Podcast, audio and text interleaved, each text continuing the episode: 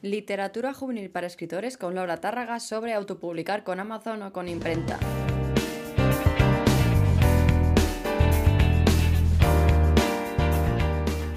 ¿Qué tal? ¿Cómo estás hoy? Menudo domingo se viene, ya empieza el calorcito, ya empiezo yo a estar harta del verano, ya empiezo a estar harta de que no haya otras eh, seasons, estaciones que no sean únicamente invierno y verano, o sea, primavera te echo de menos, otoño te echo de menos, ¿no?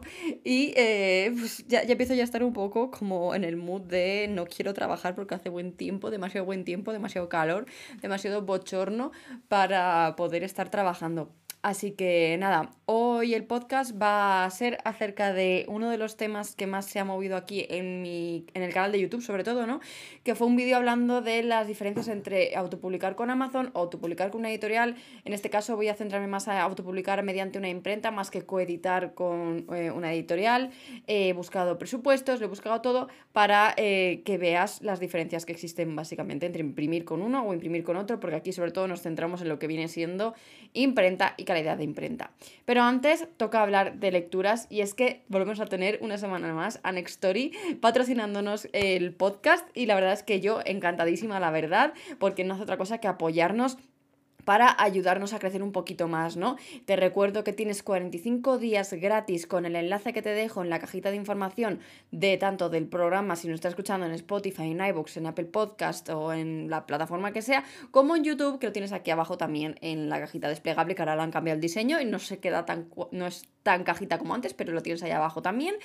Y hoy te quiero recomendar, bueno, vamos a hablar de, de qué estoy leyendo y qué te recomiendo leer, ¿no? Estoy leyendo actualmente La Última Sultana, sí sigo leyendo Andrea de Morales en esa historia palaciega en la que se recrea en la Alhambra, que además eh, me pilló en el viaje justo que fui a Granada y yo estuve con fangirleando dentro porque decía, guau, es que aquí eh, está, eh, sí, Moraima y Boabdil y no sé qué, no sé cuánto. Entonces como fangirleé muchísimo y me hace mucha ilusión estar leyéndola y la verdad es que es una historia que leo poco a poco porque me gusta disfrutarla. No es la típica historia que quiero leer súper rápido, sino que es una historia de estas que está tan bien retratada que quiero leerla poco a poco, disfrutarla y es como que me la pongo, o sea, me la pongo como si fuera un podcast, ¿no? Pero eh, lo leo justo antes de dormir porque además es que como que me relaja muchísimo la prosa de de Andrea, aunque conociéndola seguramente, obviamente todos empezará a torcer en algún momento y ahí es cuando diré yo, mm, mierda, porque lo leo antes de dormir, ¿no? Pero bueno, por el momento es lo que estoy haciendo, leyéndolo así con calma y demás. Y decir que aunque este libro no está en Nextory como tal,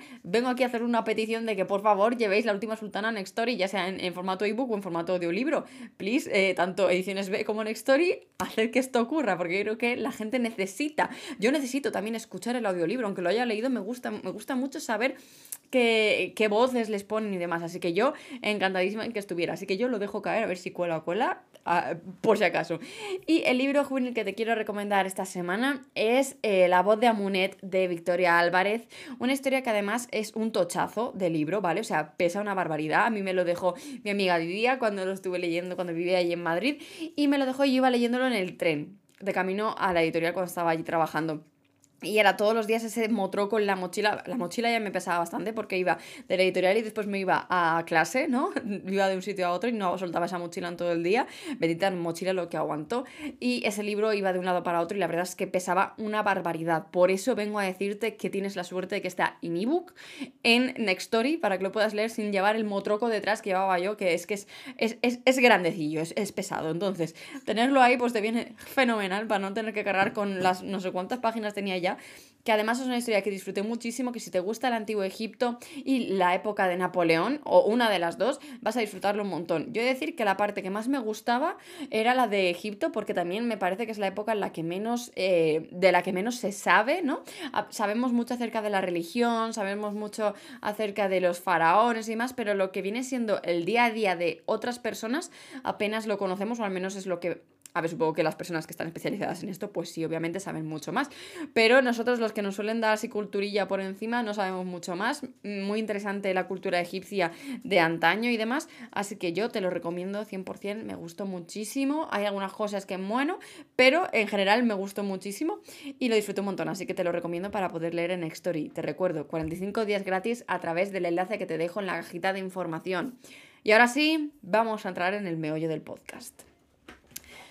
Autopublicar. Vale, te, para esto voy a hacer un poco de recapitulación acerca de cómo nací yo autopublicando. Y es que yo empecé coeditando con una editorial eh, la biología Infortunium, ¿vale? Yo la autopubliqué en dos tomos, primer tomo y segundo tomo, eh, cuando no tenía ni idea de absolutamente nada. ¿Por qué? Porque yo había visto a otra autora que había autopublicado, sabiendo que era autopublicación, o sea, quiero decir, nadie estaba escondiendo que era una autopublicación, porque algo que a mí me fastidiaba mucho o me sigue fastidiando es la gente que va de, no, a mí me ha publicado una editorial cuando es una editorial de coedición, claramente, y además no lo esconden. Quiero decir, no es una de estas editoriales que te dicen, no, somos tradicionales, y después te meten la pasta atrás, ¿no? Sino que era una editorial que abiertamente te ponía las tarifas en primer plano para que tú supieras lo que ibas a, pagar y demás.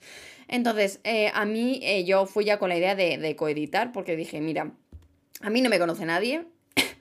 Mm, ¿Para qué voy a intentar mandar a editoriales? Porque mm, no saben quién soy, mm, no creo que les llame la atención, por lo tanto voy a primero hacerme yo un, pequeño nombre, voy a intentar hacerme un huequito para eh, salir adelante y luego ya si eso probaré con editoriales. Bueno, pues eso hice. Coedité esos dos libros y después, cuando se me acabaron esas dos ediciones en físico de ese libro, dije que decidí que ya no podía pagar esas tiradas porque son bastante caras, ¿vale? Entonces lo que hice fue pasarme a Amazon y hice un nuevo archivo, puse los dos libros en un mismo tomo, ahora es así como te puedes encontrar Infortunio y por eso únicamente está en Amazon con los dos tomos. Me da mucha vergüenza ese libro, tengo que pegarle una buena repasada a nivel eh, corrección ya porque he aprendido un montón y demás, entonces hay muchas cosas con las que ya no me siento identificada que están dentro de ese libro, pero es un libro tan grande que me da mucha pereza y cada vez que lo abro para decir, venga, esta es la vez que me pongo a corregir, a editar y demás, no lo consigo, así que lo siento mucho si alguien decide leer Infortunium ahora, porque entiendo que hace unos años pues sí podía gustar más y demás, pero ahora no sé, es como que me gusta, porque le tengo mucho cariño, pero le metería una buena pasada. En fin, que me voy. Entonces ahí ya noté una cierta, un cierto cambio de, jolín, todo lo que me gasté coeditando con lo que me gasté autopublicando por mi cuenta. Y con el paso de los años, después eh, publiqué con Nocturna, El Imperio del Sueño, y eh, al año siguiente decidí autopublicar de nuevo y esta vez con una campaña de crowdfunding y me voy a basar sobre todo en esa experiencia que es la que tengo más cercana y de la que tengo los datos a mano, ¿de acuerdo? De todas formas, en literaturajuvenilparaescritores.com hay un artículo completo en el que eh, comparo las dos maneras, la de coeditar con una editorial de coedición o autopublicar con Amazon a nivel precios y demás, para que veas cuánto me salió por cada uno, ¿vale? Y también teniendo en cuenta que los precios pueden variar, ¿vale? Dependiendo de un millón de cosas, dependiendo, por ejemplo, si necesitas maquetador o no, si necesitas ilustrador o vas a tirar tú por banco de imágenes, o si ya ilustras tú o lo que sea. Todo eso va a depender mucho de algunas cosas. Entonces, esto es todo orientativo, ¿vale? Y también teniendo en cuenta las fechas. ¿Por qué? Porque yo he sacado aquí, bueno, si estás en YouTube me lo estarás viendo, tengo aquí dos ejemplares de entrevidas, ¿vale? Uno de ellos espera, que está en el espejo ahí. Uno de ellos es, eh, lo saqué con una imprenta y el otro lo saqué con Amazon. Eh, de buenas a primeras, la verdad es que eh, a través de la pantalla sobre todo no se nota gran diferencia. Yo sí las noto, ¿vale? Yo noto las diferencias. Yo noto, por ejemplo, que obviamente no eran el mismo tamaño, ¿vale? En Amazon no tienes el típico tamaño de 15 x 21, que es como el estándar que utilizan todas las editoriales o casi todas, ¿vale? Algunas son más altas, otras son más anchas, pero más o menos el estándar suele rondar por ahí en 15 x 21 y cambiando algunos centímetros para arriba, para abajo, también depende, ¿no? Pero estándar normalmente es 15 x 21. Entonces, yo cuando saqué con una imprenta, lo saqué con 15 x 21, pero Amazon la más cercana creo que son 5 x 8 pulgadas, ¿vale? Que lo tienen en, pulgadas, pero tú lo puedes ver en centímetros al lado. Y más o menos creo que era la que más cerca estaba a los 15 x 21, más o menos. Entonces, ¿qué pasa? Que ya a la hora de maquetar tuve que hacer de nuevo la portada para, en este caso, la, eh, si escojo los dos, los dos libros, se ve claramente que el título está más cerca de lo que es el borde que la versión de, de, de, de, imprenta. Este es el de imprenta para quien me esté viendo en YouTube y este es el de, el de, el de Amazon. ¿De acuerdo? Otro, otra cosa que se notan bastante o que yo noto bastante, y he escogido estos libros básicamente porque son exactamente iguales, ¿vale? Es la misma edición, los mismos colores. Eh, por dentro no es igual, a ver, es igual a nivel contenido, obviamente, pero no es igual porque tuve que maquetarlo de nuevo para esto.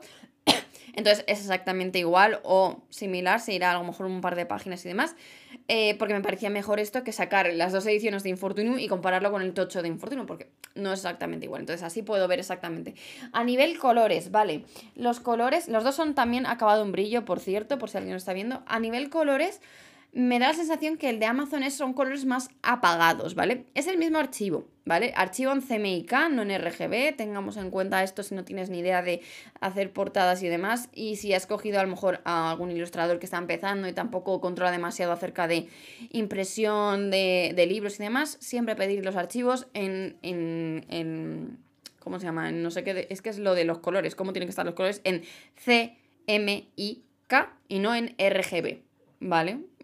Básicamente porque el RGB es el que se utiliza para pantallas, el CMYK para imprimir y que queden igual eh, de impresos.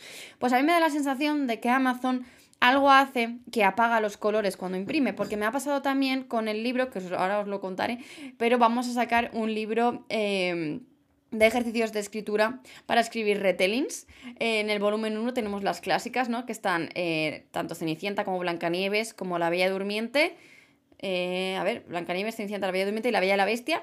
Esos son los cuatro ejercicios que vas a poder. A partir del 1 de junio está disponible ya el libro, ¿vale? Y ese está en Amazon. Y ahí lo he notado, por ejemplo, porque por primera vez he probado a hacer un tapadura. Entonces he sacado tanto el tapadura como un tapa blanda de ejercicios de escritura, eh, no, ejercicios de creatividad para escribir retellings. Y en las dos a pesar de que es prácticamente el mismo archivo, teniendo en cuenta también eso, que tapadura tiene que ser un poquito más grande y demás, em, son el mismo tamaño. Y los colores son totalmente distintos. Es que no los tengo aquí a mano, no te los enseñaría por YouTube si pudiera. Pero es que uno, la tapadura es como mucho más vivo el color que la tapa blanda. Y yo creo que tiene mucho que ver con la calidad de impresión de Amazon en tapa blanda que deja mucho que desear. Entonces, los colores, ten en cuenta que los colores siempre en Amazon se va a ver más apagados. Y yo pensaba que era porque el de ejercicios de creatividad para escribir retellings lo había cogido en en mate y normalmente yo suelo coger el brillo, pero no, me estoy dando cuenta aquí que pasa exactamente lo mismo. Como que se resta color, se vuelve más oscura, ¿vale? Y yo creo que es, es simplemente por la calidad de la portada que tiene en general en tapa blanda. Por lo tanto, la diferencia más notable siempre cuando vas a, imprimir en Amazon o vas a imprimir en imprenta, la calidad de la portada. Es que es lo que más se nota. Es que eh, la portada de, Aparte de que no tiene solapas, ¿de acuerdo? Las portadas de impresión bajo demanda, normalmente tú puedes escoger que no vengan con, solapas, ¿vale? Pero normalmente vienen con solapas, que eh, es básicamente donde pones tu biografía de autora y donde pones, pues, no sé, cualquier otra cosa. Yo tengo puesto, por ejemplo, otros títulos míos, mm, por si a alguien le interesaba poder leer otros más. Y también puse aquí los blurbs, que los blurbs son las frasecillas estas... Eh, que ponen otros autores en los libros, ¿no? Las, yo lo llamo recomendaciones, opiniones de otras personas, ¿no? Así como para tener referencias de quién recomienda estos libros, ¿no? Pues ahí las puse. Me arrepiento un poco de esa decisión, creo que lo tendría que haberlas puesto detrás en la, en la sinopsis, pero bueno, están ahí. Y, y en eh, eso, solapas, que se nota mucho la diferencia. Pero es que la calidad de impresiones que no tienen nada que ver. Es que estos eh, tienen una calidad de portada que parece un cartoncillo me recuerda a los cartones, mm, incluso más blanditos, que los de cajas de cereales, de estos finitos, pero yo creo que es un poco incluso más finito. ¿Y qué pasa con, con, esto? Yo, aunque no me guste a nivel medioambiental, recomiendo plastificar estos libros, porque es que se malogran enseguida, se rompen enseguida, se doblan las portadas. Entonces, yo entiendo, comprendo y me gusta, lo he hecho con ejercicios de creatividad para escribir retellings, autopublicar por Amazon porque es mucho más barato, o sea, muchísimo más barato. Ahora miramos cifras. Em, pero la calidad deja mucho que desear. Entonces, mi recomendación ahora mismo, día de hoy, eh, que estoy grabando esto el 28 de mayo, o sea, un día antes de que salga el podcast, es que si tienes que autopublicar, piénsate la tapa dura. Piénsatelo porque, por lo que he visto, la calidad de esa tapadura en comparación con otras tapas duras que he visto en otras editoriales no se va tanto, ¿vale? No es una tapadura de estas de libro antiguo, súper eh, currado, súper eh, fuerte y súper rígido, pero sí que la he visto en otras editoriales importantes, sobre todo lo he visto mucho en middle grade, ¿vale? Entonces, eh, la portada, la tapa dura de Amazon, para mí, es mil veces mejor que la tapa blanda. Y yo no soy de tapadura, a mí no me suele gustar la tapadura, pero a nivel autopublicar y tener eh, los libros que, se, que aguanten tiempo, creo que la tapadura de Amazon ha dado un gran grow up, una mejoría básicamente, ¿no? Ay, parezco súper políglota cuando empiezo a decir soltar palabras en inglés, pero esto es lo que pasa cuando te pasas el día en internet, que se te copian todas las palabras en inglés que pillas. Entonces, mi recomendación ahora mismo es, si puedes escoger o tal, si no se sube demasiado de precio, porque también entiendo que un tochazo de 700 páginas en tapa dura te va a subir bastante el precio. Para que te hagas una idea, en ejercicios de creatividad para escribir retellings, el mínimo que me pedía Amazon para eh, poner el tapa blanda era de 5 euros. Y el mínimo que me pedía para el tapa dura, creo que eran 8 o 9, por ahí estaba, ¿no? Entonces, se nota, se nota, pero también yo creo que se agradece. Entonces, bueno, también depende de... Y, ese libro tiene 122 páginas, ¿vale? O sea, para que también no había dicho esa referencia. Entonces, entiendo, es más caro, te vas a, tener que ponerlo más caro y eso te puede frenar a la gente a la hora de comprar tu libro, pero es interesante tenerlo en cuenta, sobre todo por eso, por la calidad. Luego, ¿qué más cosas? Que si no me voy a quedar únicamente en la portada. Ah, bueno, no te lo he dicho, pero es que la portada cuando la lees mucho este libro, yo es que este, el de entrevidas no lo he abierto, no, lo tengo únicamente porque quería ver cuál era la diferencia entre Amazon y, y imprenta. Entonces, yo no lo he leído, no lo he, no lo he revisado, por lo tanto, pero sé que esto ocurre así porque tengo otros libros autopublicados y cuando abres mucho el libro, lo lees mucho, la portada se vicia enseguida y se queda abierta a la mínima. Entonces se queda como abierta todo el tiempo. Y a no ser que le pongas un peso encima todo el rato para que se mantenga cerrada, se nota mucho la diferencia. Eh, más diferencias. Bueno, lo que es la calidad del papel, ¿vale? A ver, es un papel que no está mal. Eh, se nota que se nota más rugoso que un papel de imprenta. También depende aquí el gramaje y todo lo que escojas, ¿vale? Porque tienes un gramaje más gordo, la, eh, hoja de imprenta va a ser más, más gruesa, o puede ser rugosa, o puede ser más lisa, o puede estar plastificada.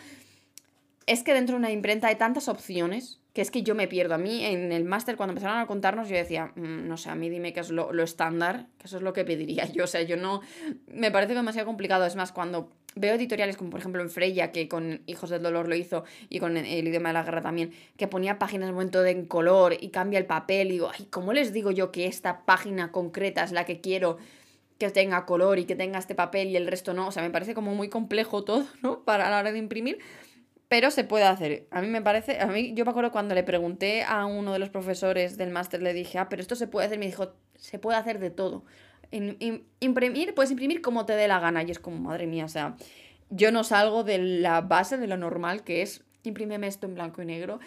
En, en, el, en el gramaje mínimo y a dos caras como sea y ya está. Yo no quiero saber nada más. Me parece como demasiado complicado el hecho de imprimir si no sabes. Entonces yo siempre me ciño a lo, a lo básico. Entonces, en lo que es la calidad del papel, me parece que está bastante parecida. Quiero decir, no... A ver si obviamente la de imprenta me parece que es más suave que la de que la de eh, Amazon, pero no es papel de cebolla, que a mí me molesta mucho que sea súper fino. Es más, se ve bastante resistente. No creo que se rompiera la de buenas a primeras. Creo que cortaría igual. Cuando si te cortas con las, con las páginas, te cortarías igual. Eh, entonces, a nivel papel, a mí me parece que está bien. A nivel color de papel, yo siempre cojo el crema, ¿vale? O sea, por favor, si no es un libro para escribir dentro, como en parece que estoy todo el rato que esto ha sido patrocinado por el libro de ejercicios. Pero el de ejercicios tiene las páginas en blanco, primera vez que imprimo páginas en blanco, ¿vale? Y eh, ahí sí que para escribir y demás, pues lo veo bien. Pero cuando es para leer, siempre las páginas en color crema, por favor, porque es mejor para la vista en general. Entonces, el color de color crema es más crema el de imprenta que el de Amazon, pero tampoco se va demasiado, ¿vale? Por lo tanto, yo creo que está bastante bien a nivel eh, calidad de páginas. Yo donde más noto la diferencia es eso, en la portada. Y ahora, hablando de cifras, te voy a decir cuánto me costó imprimir eh, entrevidas en una imprenta. No voy a decir la imprenta porque tengo entendido que esta imprenta ya no imprime a particulares, únicamente ahora a, editoriales, por lo tanto me parece absurdo recomendarte una imprenta cuando no vas a poder imprimir con ella. Pero sí sé que, por ejemplo, la editorial de coedición Rome Ediciones, que nos patrocinó el año pasado, eh, tiene un servicio de, de impresión, ¿no? Que ellos hacen como el filtro, como son editorial, y te meten y te lo imprimen. Entonces, eh, eso sí tiene buena calidad, porque además he tenido un par de libros que imprimieron en manos y pues si te interesara, puedes contratar únicamente el servicio de impresión si no quieres nada más y por ahí te lo, te lo llevan, ¿vale? Entonces, yo, el, mira, tengo aquí está el número de la factura del día que fue, fue el 30 de abril del 2019. Eh, por 300 unidades, el precio por unidad estaba a 3,46. El subtotal me salió por 1089,95. He dicho ya 300 unidades, bueno, lo digo. Eh, y eso sin IVA, ¿vale? Con IVA y tal eran 1000. Porque no sé, porque tenemos dos IVAs. Tengo un IVA del 4% y un IVA del 21%. El del 4% es porque es un libro, pero el del 21% no lo sé. Bueno, da igual. En total me salió por 1142,06 céntimos. En cuanto a, las cosas que tengo aquí puestas que era del libro, o sea, formato y demás, era tamaño 15 x 21, páginas 308, interior en blanco y negro, ahuesado 80 gramos. Eh, la cubierta es en estucado mate, es mate, no es brillo. Eh, estucado mate 300 gramos, solapa de 8,5 centímetros, supongo que será eso supongo. O a lo mejor es el tamaño también, no lo sé. Acabado plastificado en brillo, ahí está lo del brillo. Eh, no está retractilado.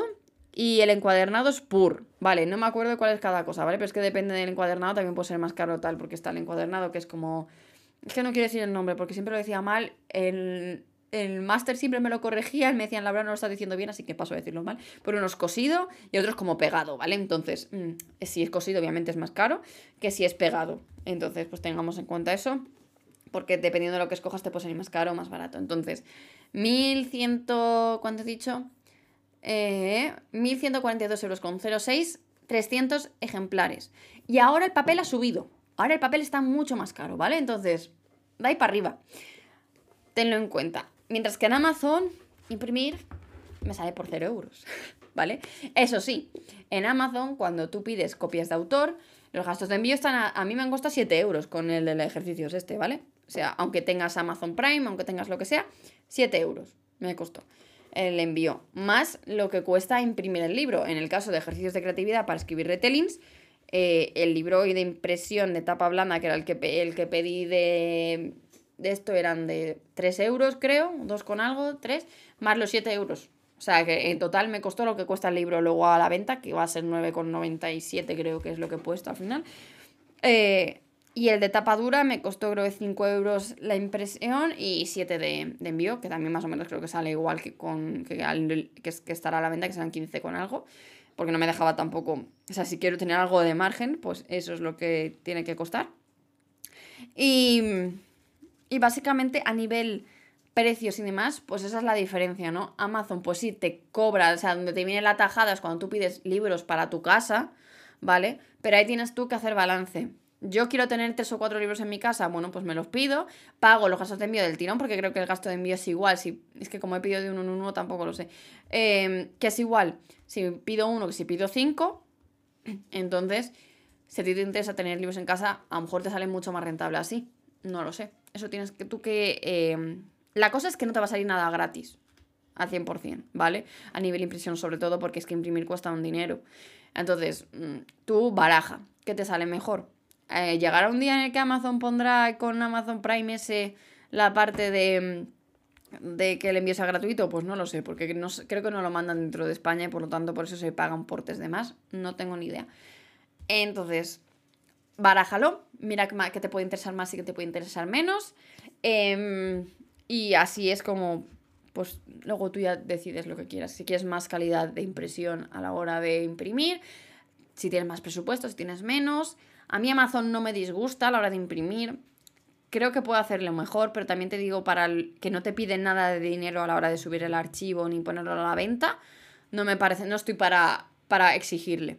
Así que yo creo que por el momento va bien. Em, lo único que me da un poco las narices es lo de que, bueno, te da un ISBN gratuito y todo, bueno, que no es un ISBN, es un ASIN. Eso en el curso de introducción a la autopublicación te lo explico por ahí qué diferencia hay entre uno y otro. Eh, pues no puedes tenerlo en librerías y demás.